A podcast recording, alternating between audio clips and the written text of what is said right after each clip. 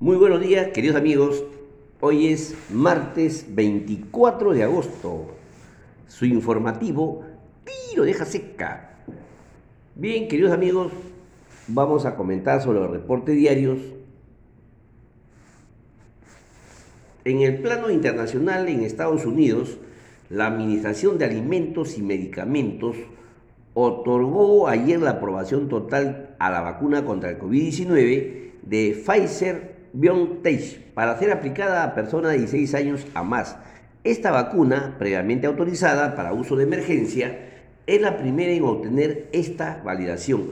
Otro hecho relevante en el panorama internacional en la zona euro, el índice de gestores de compra de todas las actividades registró un ligero descenso en agosto respecto al mes anterior situándose en 59,5 puntos frente a los 60,2 puntos de julio. Asimismo, el índice del sector manufacturero retrocedió a 61,5 puntos en agosto frente a 62,8 registrados en julio. Los comodí principales en el mundo, expresados en dólares, cerrados a cifras al 23 de agosto, el cobre se sitúa en 424 la libra, el oro en 1803 dólares la onza, el zinc 133 dólares la libra, la plata en 24 dólares la onza, petróleo texiano, el barril 66 dólares, el petróleo Brent europeo 69 dólares el barril, en los granos el maíz en, expresados en dólares por Buchel 536 dólares, el trigo 734 dólares y la soya en 1.293 dólares por buchel. En comparación al fin de semana 20 de agosto presenta ligeramente la variación positiva. Todas estas cifras, como les repito, cerradas al día 23 de agosto y la fuente es el Bloomberg de la consultoría internacional financiera, ¿no? Pasamos al plano nacional. El hecho más relevante es que el gobierno, mediante decreto supremo 142 raya 2021, prolongó hasta fines de septiembre el estado de emergencia nacional por el COVID-19. Y lo que se resalta más es que eh, la medida de inmovilización social obligatoria la norma indica que será hasta el 5 de septiembre. Según el nivel de alerta por zona, 27 provincias a nivel alto, 2 en muy alto y la demás, como Lima y Callao, en nivel moderado. Otro hecho relevante es que la Superintendencia de Banca y Seguros y AFP, mediante resolución SBS 2470 2021, intervino a la cooperativa de ahorro y créditos AELU, tras la pérdida total de su capital social y reservas cooperativas por 400 millones de soles. Según la entidad, esta institución se habría originado por el manejo irregular de la anterior administración de la cooperativa. Ya ampliando el comentario, eh, el superintendente adjunto de de la cooperativa, de cooperativas, perdón, indicó en conferencia de prensa que las restricciones impuestas a la entidad han permitido que se encuentren con fondos, con fondos perdón, disponibles por 24 millones de soles, monto que permitirá iniciar la devolución de los depósitos a los socios ahorristas hasta ahorrados 3 mil soles a partir del 8 de septiembre. De esta forma, el 75% de los socios podrán recuperar todos sus ahorros. Y acá según los especialistas, hacen ya una, apreciación sobre los qué pasaría con los ahorros que están por encima de los 3.000 soles. Y dentro, dentro de lo que se puede rescatar es que señalan que los ahorristas de la,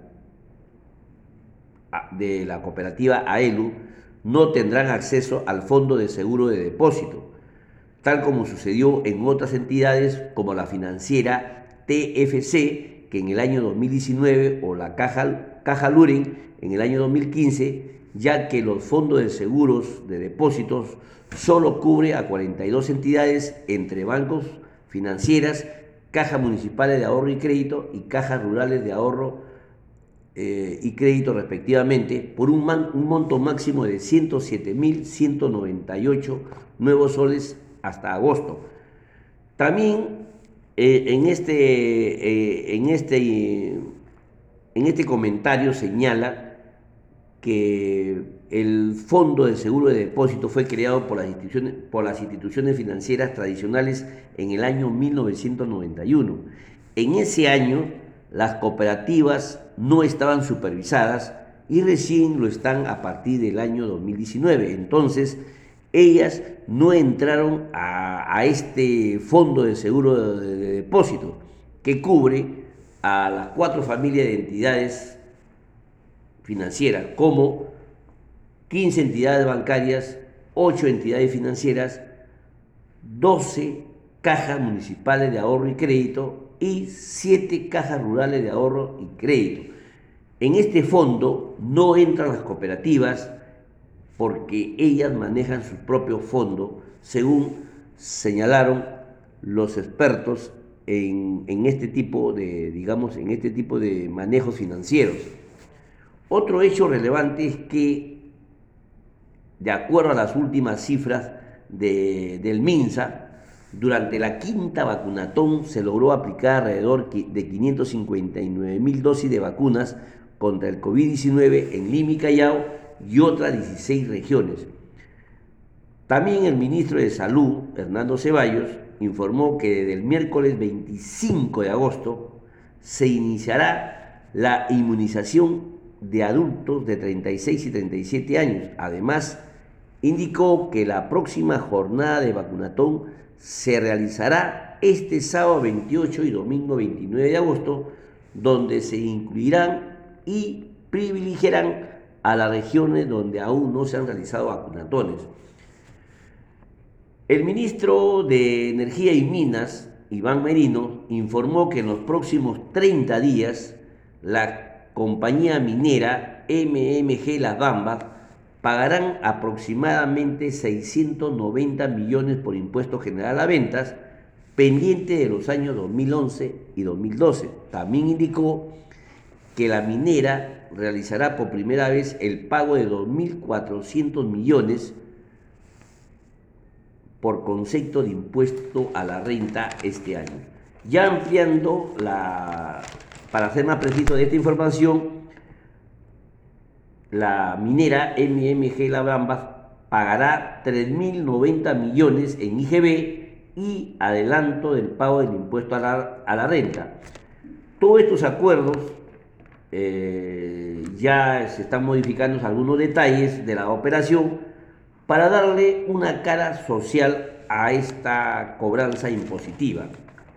Finalmente el tipo de cambio cerró en la jornada de hoy ligeramente a la baja, o sea, cerrados al día 23, en 4.1014 soles por dólar, en un contexto de debilitamiento internacional de la divisa, el Banco Central de la Reserva intervino en el mercado cambiario colocando 14 millones en su cambiario venta. Sin embargo, se registraron vencimientos de certificados de depósitos reajustables por 5 millones de dólares. Asimismo, el BCR del Perú colocó 165 millones de dólares en repos para proveer liquidez en dólares y se registraron vencimientos en estos papeles por 339 millones de dólares. Bien, queridos amigos, esos son todos los hechos más relevantes ocurridos en el mundo y especialmente en nuestro país.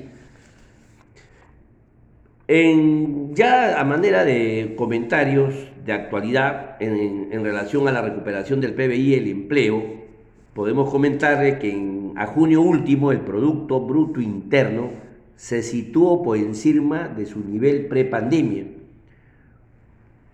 esto se debe principalmente al buen desempeño que ha tenido el sector construcción junto con sus industrias vinculadas y a una mayor resiliencia del comercio. Respecto al empleo a nivel nacional, aunque su ritmo de recuperación ha sido más gradual que el del PBI, en junio se, se ubicó muy cerca del valor de junio del 2019. Para ser preciso, 16,8 millones de ocupados menos 144 mil empleos frente al nivel pre-COVID. En este caso, el sector clave para tal recuperación ha sido la agricultura, donde se incrementaron 766 mil empleos frente a su nivel pre-COVID. Pese a que el empleo está muy cerca de haber recuperado su nivel pre-pandemia, lo ha hecho a costa de una menor calidad, es decir, una precarización del empleo.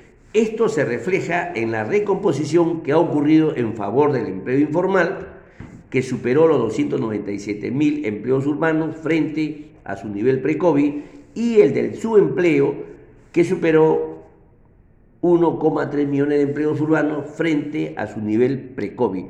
En adelante es clave que dicha precarización se revierta para no comprometer la recuperación del consumo privado.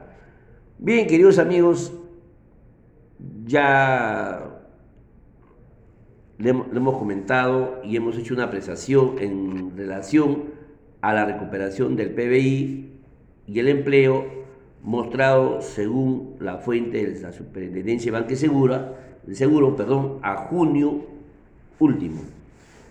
Bien, queridos amigos, es todo por hoy. A usar todos los protocolos de bioseguridad, a lavarse la mano correctamente con agua y jabón usar la doble mascarilla, protectores faciales, distanciamiento social, lo mínimo que podemos hacer para contrarrestar o mitigar el avance del COVID-19. Bien, queridos amigos, hasta el día de mañana y sobre todo, amarnos los unos a los otros. Hasta mañana, yo mediante. Gracias.